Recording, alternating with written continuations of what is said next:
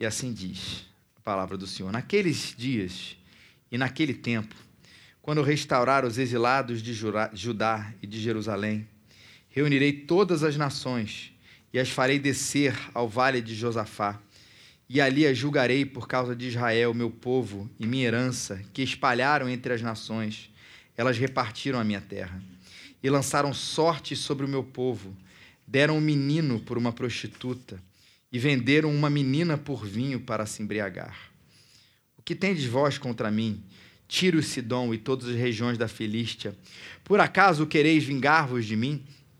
Se quereis vingança, retribuirei depressa o que tendes feito.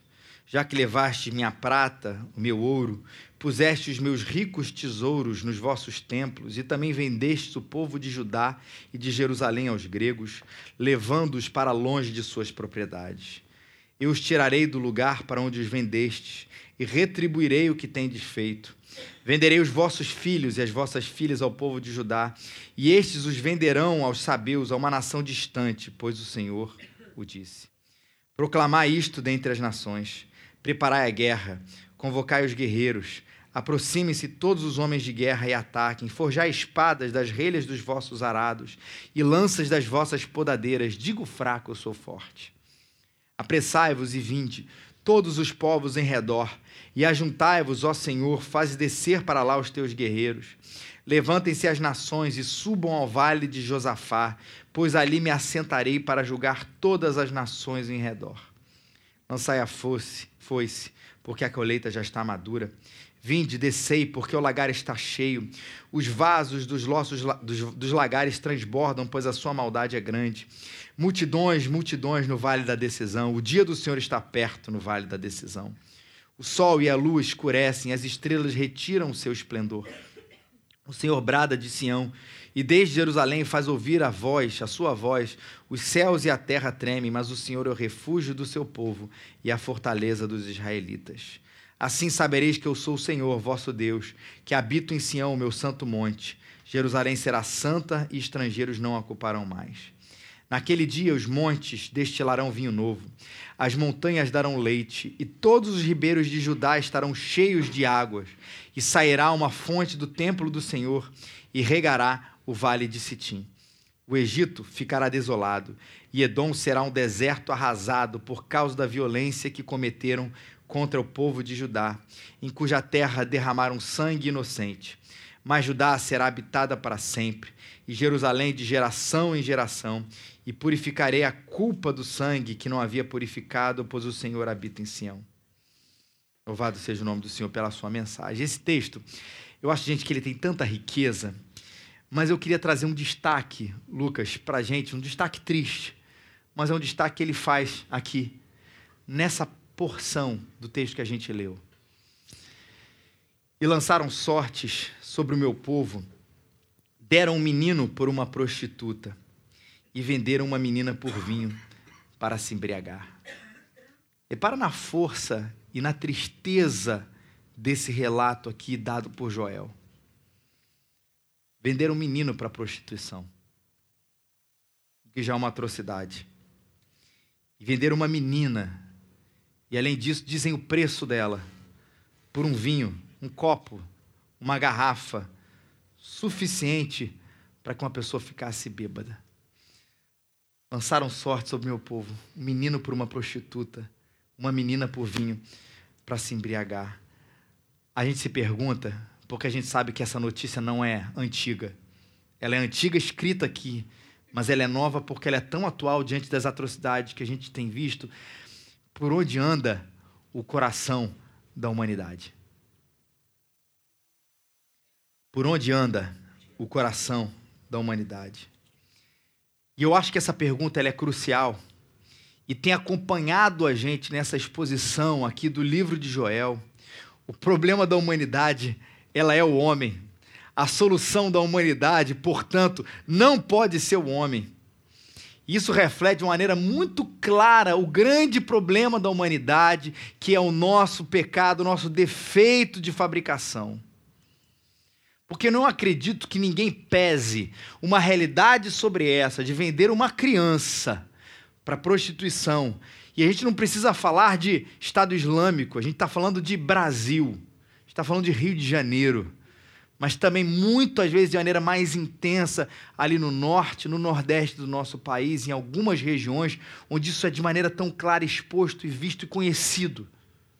Porque ninguém pesa isso e vai pesar, olha, eu devo vender uma menina prostituição, eu devo adquirir uma pessoa prostituição, devo vender por uma garrafa de vinho? Deixa eu pensar, deixa eu botar na balança.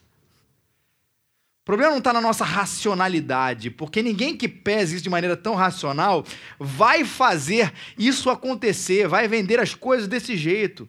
O que de fato uma situação, uma calamidade como essa, uma atrocidade como essa vai denunciar é a nosso coração, a nossa humanidade. Por onde anda o coração da humanidade? Cheio de coisa ruim, cheio de pecado. Mas vem a pergunta seguinte: e por onde anda Deus? Diante do coração da humanidade? Porque essa era uma pergunta honesta para Joel e para aqueles homens e mulheres no tempo dele.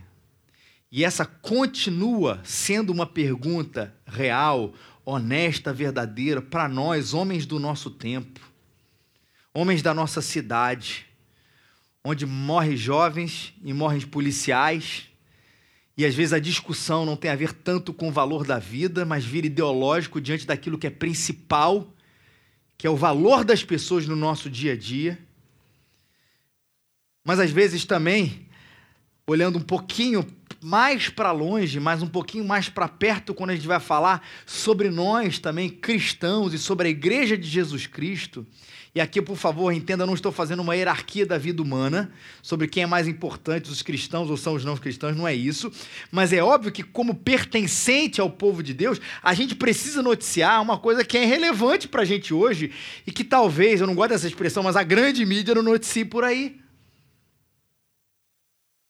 Que os cristãos são hoje o grupo mais perseguido do nosso tempo. É engraçado que quem disse essa frase, que eu abro e fecho aspas com ela, não foi necessariamente um pastor, um padre ou alguém parecido, um sacerdote, um religioso, mas foi a Angela Merkel. 2012 ela disse isso. E trazendo um dado aqui para você, depois de trazer para trazer uma história. Em 2016, 1.329 igrejas atacadas, 1.207 cristãos mortos. Lembra disso? Essa estatística não tem a ver cristãos mortos por um roubo, um assassinato, uma coisa parecida que a ver com a situação, mas é morto em função da fé. Vocês entenderam isso? Morto por causa da fé. E a a Portas Abertas, que é essa instituição que fala muito sobre isso, diz o seguinte: que a lista mundial da perseguição 2017 trouxe notícias muito difíceis. Pelo quarto ano consecutivo, o nível de perseguição aumentou no mundo e cerca de 215 milhões de cristãos vivem suas vidas sob diferentes níveis de pressão, discriminação e violência. 215 milhões de pessoas no mundo. Esses foram os assassinatos.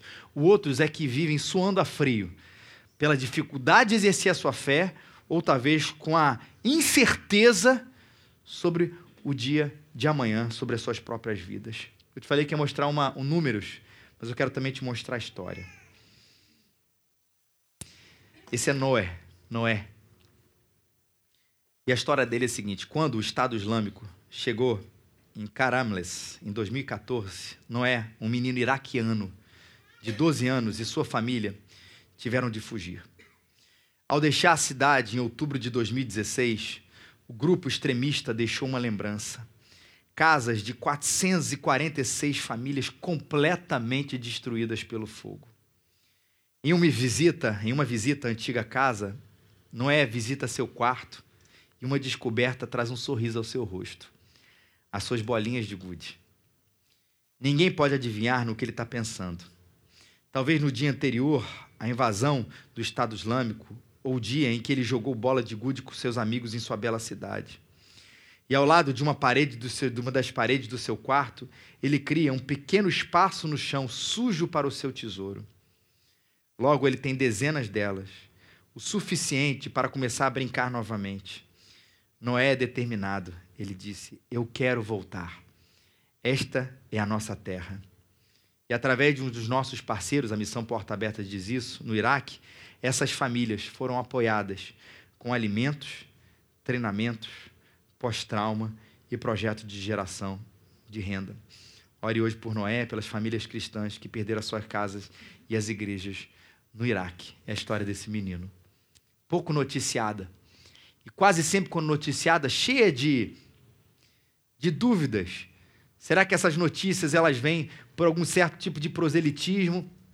algum tipo de vitimismo, algum tipo de relação que a igreja quer estabelecer, os cristãos querem relação de comoção que eles querem estabelecer com a sociedade, com a cultura. Não. Essas são notícias verdadeiras que talvez você não vai ver por aí em qualquer lugar, em qualquer canal, mas estão presentes, cometendo hoje uma das maiores, vários grupos, vários grupos, as maiores atrocidades contra esses cristãos que não podem professar, exercer, professar podem, não pode exercer a sua fé com liberdade.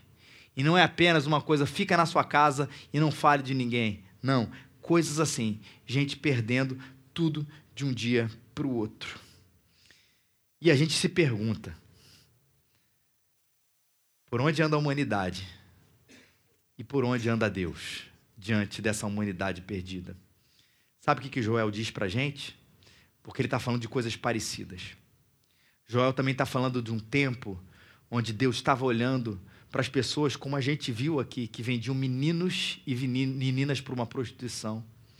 De gente que invadia a casa um do outro, saqueava tudo que era possível e de que era imaginável, que desolava a terra. E obviamente o povo devia se perguntar naquele momento: onde está o Senhor? Sabe o que Joel diz? Deus está atento. Deus está atento. Não há um versículo só nesse texto que a gente possa atestar sobre essa atenção de Deus para tudo isso. Mas são vários.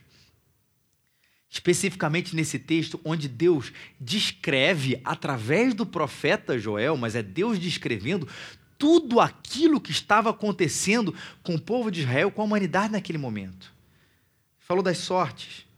Ele diz: Já que levastes minha prata e meu ouro, puseste meus ricos tesouros nos vossos templos, vendestes o povo de Judá, de Jerusalém, aos gregos, levando para longe das suas propriedades. A descrição detalhada de Deus tem a ver com a atenção de Deus para tudo aquilo que de mal estava acontecendo com Israel. E você fica imaginando tudo isso e questionando, claro, a fé de um povo que acreditava em Deus e nesse momento se questionava a respeito de todas as coisas. Ele vê, ele está atento. Deus está fazendo o quê? Afinando as harpas dos céus. Deus está fazendo o quê? Está treinando voo com os anjos. Está cochilando. Está indiferente. E quando a gente começa a olhar pelos olhos do profeta Joel, na verdade, pelos olhos de Deus, e a gente vê o que Deus está vendo, a gente começa a perceber uma realidade maravilhosa. Não, ele não deu a corda no mundo e disse fui. Não, ele não está indiferente, mas ele está observando todas as coisas, ao ponto de detalhá-las, como talvez mais ninguém poderia detalhar. E tem um versículo que eu acho na Bíblia que ele pode servir de duas formas, que é o texto de Provérbios 15, 3, mas que fala sobre isso, que ele diz que os olhos do Senhor estão em todo lugar, vigiando os maus e os bons. Pode tirar aí, Lucas. Obrigado. Que bom. Por um lado, ele está olhando por mim. Que coisa maravilhosa. Ele me protege, ele me guarda. Mas por um outro lado, que terrível para algumas pessoas descobrirem, talvez hoje, que os olhos do Senhor não deixam de ver absolutamente nada. E a gente sabe, e isso é muito interessante, que os olhos do Senhor, eles não veem apenas as ações. Talvez os nossos olhos, o máximo que a gente consiga ver é, são as ações e talvez especular um pouco a respeito das intenções das coisas, mas não. Deus vê as ações e Deus vê as intenções. Deus enxerga aquilo que a gente não consegue ver, seja no outro, seja na gente mesmo. O que a gente não sabe, o que a gente não percebe. Na verdade, essa frase, ó, ninguém viu, não existe. Os olhos do Senhor estão em todo lugar. Políticos brasileiros. Não existe ninguém viu. Os olhos do Senhor estão em todo lugar. Humanidade, políticos, trabalhadores, policiais, empresários, empregados, ricos, pobres, classe média, os olhos do Senhor estão em todo lugar. Que bom, estamos guardados por Ele, mas que terrível, Deus está atento a todas as coisas. Mas veja bem, Deus estar atento não significa que Ele está apenas atento, como um observador treinado, capaz de desenhar e ver a menor das intenções no coração humano. Não é apenas isso. O que a Bíblia nos conta aqui nesse profeta do profeta Joel é que ele é atento e também ele é julgador. Versículos 1 a 16. Deus é juiz. Um versículo para resumir muito bem isso. Reunirei todas as nações, as farei descer ao vale de Josafá e ali a julgarei por causa de Israel, meu povo e minha herança, que espalharam entre as nações, elas repartiram a minha terra. Olha lá, reunirei todas as nações, todo mundo. Vou até o vale de Josafá. E você sabe o que, que Josafá significa? O Senhor julga. O nome do vale é esse, o Senhor julga. E ele diz que eu julgarei o que tudo o que fizerem ao meu povo. E eu sei que apesar de muita gente carregar uma imagem apenas amorosa de Deus, o que a Bíblia nos diz é que ele sim, ele é amor, sim, que ele é atento, mas ele também é juiz. Eis que venho em breve. A minha recompensa está contigo e eu retribuirei a cada um conforme o que fez. Apocalipse 22, 12. Romanos 2, 6 Deus diz: retribuirá a cada um conforme o seu procedimento. Provérbios 24, 12. Mesmo que você diga, não sabíamos o que estava acontecendo, não perceberia aquele que pesa o coração? Não saberia aquele que preserva a sua vida? Não retribuirá a cada um segundo o seu procedimento? E Efésios 6,8: Porque vocês sabem que o Senhor recompensará a cada um pelo bem que praticar seja escravo ou seja livre. Por isso, um dos grandes anúncios da Bíblia, porque Deus é juiz, Ele é um julgador, Ele é juiz. Um dos grandes anúncios da Bíblia o tempo inteiro, que não é só dito apenas por João Batista, mas por João Batista, pelo próprio Filho de Deus, Jesus Cristo, é arrependam-se. Daí em diante, Jesus começou a pregar. Aqueles que acham que Jesus só prega paz e amor e tolerância. Mateus 4,17, depois se lê, está na sua Bíblia. Acredite, daí em diante, Jesus começou a pregar: arrependam-se, porque está próximo o reino dos céus. E todo esse arrependimento tem a ver com essa ação de Deus em julgar toda a humanidade. E esse julgamento remete ao dia do Senhor. Vamos lembrar que é o grande tema do livro de Joel. Esse é o dia do Senhor. O dia do Senhor está chegando. O dia do Senhor, se atentem no dia do Senhor. Que para Joel, como profeta que era, tinha lá o seu sentido mais imediato. Ou seja, o dia do Senhor, o dia do julgamento, Deus vai manifestar seus julgamentos, e um deles vai ser aqui, sobre o povo de Israel, ou vai ser sobre as nações. Mas também, lembre disso, Deus exerce julgamentos ao longo da história, mas Deus vai exercer o julgamento, o final, na última realidade, no grande dia do Senhor. Na manifestação final. E isso é que traz o profeta Joel tão próximo de nós. Talvez, para a realidade que aconteceria com Israel, ó, isso já aconteceu, ou iria acontecer um tempo depois. O que é que eu tenho a ver com isso hoje, Joel? Não, tem a ver porque, na verdade, tudo aquilo que estava acontecendo era um prenúncio. Esse julgamento com, com J minúsculo era um prenúncio do julgamento com J minúsculo que Joel também já sabia e já profetizava que iria acontecer. Cristo um dia voltará e quando isso acontecer, ele julgará todos os povos. E uma coisa é, a gente precisa dizer que é bíblico: terrível coisa é cair nas mãos dos Deus vivos. Sabe por quê? Porque Deus não olha a maldade e fica indiferente. Porque Deus não olha para as nossas injustiças coletivas e pessoais e ele fica indiferente. Porque além dele ser um bom pai, Deus também é um reto juiz. Nada em toda a criação está oculto aos olhos de Deus. Tudo está descoberto e exposto diante dos olhos daquele a quem havemos de prestar contas. Que realidade dura, que realidade verdadeira. Por isso, o tempo inteiro, Cristo, os profetas e a igreja precisa levar essa mensagem de arrependimento, do chamado às pessoas a se voltarem para Deus. Porque como é terrível coisa cair nas mãos dos Deus vivos, terrível coisa cair na mão dos Deus vivos.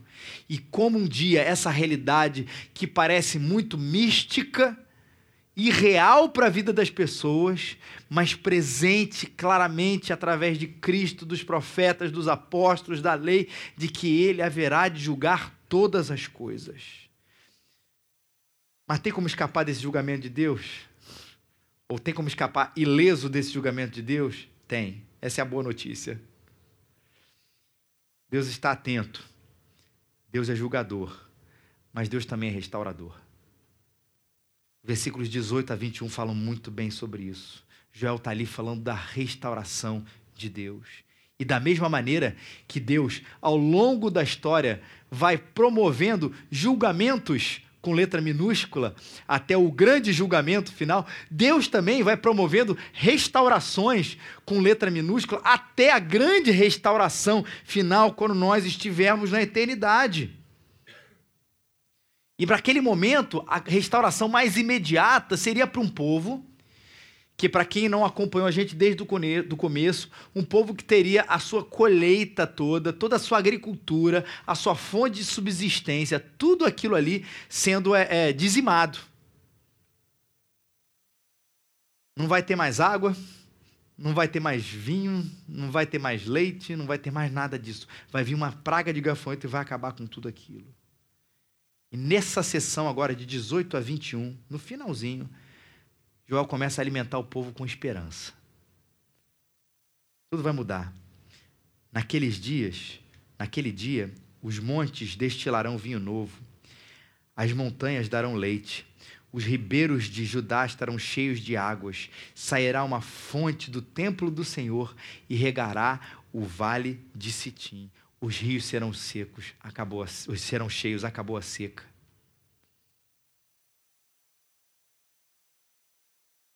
E os profetas costumam usar imagens, ele diz: e os montes vão destilar vinhos. As montanhas vão dar leite. Você já viu isso acontecer? Pô, estou precisando de um leite aqui para meu filho. Você vai lá, dá uma pedrada ali numa furada numa montanha, aí você bota ali, sai um leitinho, ninho, gostoso. Você vai lá, fura uma montanha, poxa, aí você imagina o seu vinho preferido saindo direto ali na sua taça, na sua, na sua taça. Amém, irmãos? Era isso que ele estava falando, que obviamente não é o sentido literal da coisa. Mas, na verdade, ele está descrevendo uma terra próspera, uma terra restaurada. E para falar do valor, da fertilidade, da beleza, da, da fertilidade da terra, ele usa essa expressão, falando dos alimentos que não eram apenas úteis, gente, mas eram deliciosos. Interessante isso. As pessoas sobrevivem sem vinho, mas que é gostoso é. E Deus falou: Eu vou destilar esse vinho através das montanhas. E olha, ele vai falar da terra, de novo, Joel 1,8. Como mujo gado, os rebanhos das vacas estarão confusos, não tem pasto, os rebanhos de ovelhas estarão perecendo. Joel 1,8 falando da morte do rebanho. E aqui, as montanhas vão dar leite. E Joel 1,5: Bêbados, despertai e chorai, todos os que bebeis vinho, gemei por causa do vinho novo, pois foi tirado da vossa boca, não vai ter vinho. Joel agora, e as montanhas vão destilar esse vinho novo. Agora olha para a cabeça e para o coração e para a esperança do povo. Todo mundo achando que ia terminar tudo. que havia uma grande seca, não vai ter alimento, não vai ter gado, mas Deus diz: Vou levar para vocês um lugar onde mana leite, mel, vinha e água para você. E de onde vem tudo isso? Ou seja, quem vai sustentar todas essas coisas e vai fazer essa restauração de novo acontecer? Para o versículo que a gente leu, versículo 18: Sairá uma fonte do templo do Senhor e regará o vale do Sitim. Não vai ser o político que vai oferecer isso. Não vai ser o homem. Vai ser do Senhor que todas essas coisas vão acontecer. E ele vai falar do vale do Sitim. O que é Sitim? Sitim é, são as acácias, aquela árvore. E a acácia é uma planta que nasce num solo seco. Olha que interessante. A fonte do templo do Senhor regará o vale das acácias, um lugar onde só nasce, onde a árvore nasce num solo seco. Olha a imagem que ele está chamando a gente ver de um deserto regado, do manancial de águas surgindo para um povo que vivia da agricultura, para que o povo que vivia numa terra às vezes bastante desértica ou flertando ali com o deserto, essa imagem ela é muito viva e real a água gerando no meio do deserto era algo que ou era impossível ou difícil de acontecer, complicado de acontecer, que deveria vir sim da mão de Deus para trazer aquilo que o povo mais necessitava num dia de calor e na sua subsistência: a água. E esse deserto vai ser regado porque Deus estará presente nele. Mas lembra, tem a restauração que tem o seu momento naquela época. Sim, de fato, tudo isso ia acontecer com o povo ali de Israel naquele momento. Mas a gente sabe que existe uma restauração melhor do que o vinho, melhor do que o leite, melhor do que o mel, que é experimentar e crer em Jesus Cristo. Essa é a maior restauração que você vai ter nessa vida. É você provar da água da vida é você provar de Cristo que disse que quem crer em mim, do seu interior fluirão rios de água viva. É muito melhor que as águas no, na Vale do Sitim. E o que a Bíblia prometeu é que na restauração final, Apocalipse 22, de 1 a 12, olha o que ele diz: o anjo mostrou o rio da água da vida, claro como cristal, que saía do trono e do cordeiro. Por meio da praça da cidade, de ambos os lados do rio, estava a árvore da vida, que produz doze frutos de mês em mês, e as folhas da árvore são para a cura das nações. A maior restauração que você terá em vida é você provar da água da vida, é você provar de Jesus Cristo, do seu interior vão fluir rios de água viva. E você, nessa expectativa, vai acreditar, vai começar a crer que a restauração final de todas as coisas será no lugar onde essa água da vida, da água da vida, clara como cristal, vai alimentar a cidade e no meio da praça, a árvore da vida vai trazer cura sobre as nações. O que, que isso significa? Numa palavra, é uma restauração final de todas as coisas. Porque aqui a gente tem Cristo no coração. A gente vê restaurações acontecendo dentro da gente, mas a gente ainda tem choro, mas a gente ainda tem, tem trauma, a gente ainda tem dificuldade, a gente ainda vive no meio da calamidade. O que Apocalipse vai dizer é que a restauração final de todas as coisas, aí sim, todas essas coisas ruins, elas terão passado. E ali vai haver cura para todas as coisas. Não existe deserto, dureza, que a água da vida não vá curar. E na restauração final, não existe deserto, dureza, que não será completamente restaurado quando Cristo Jesus voltar e a gente viver dessa promessa. E Deus ainda diz, nesse último sessão aqui, de Egito e de Edom, que eram clássicos inimigos de Judá. Ele disse: Eu vou retirar os inimigos de vocês, vou fazer justiça. O povo de Deus não era mimado, não, tá, gente? Ele recebia muito castigo, mas era um povo muito caro. Igualmente a nós hoje, que somos o novo Israel de Deus, povo de Deus hoje, não temos em nós mesmos nenhum poder, mas quem nos ama é um justo juiz. Mas quem nos ama é o nosso Pai. Quem nos ama é a nossa proteção, é o nosso protetor. Quem nos ama é o Deus soberano, o Criador de todas as coisas. E terrível coisa é mexer com aqueles a quem Deus ama. Lembra que Jesus disse que o reino estava próximo? Arrependei-vos. Todo mundo, guarde isso, merece o mesmo castigo. Na história da humanidade, só existe espaço para um herói, um que não merecia nenhum castigo, Jesus Cristo, e mesmo assim recebeu. Por nós.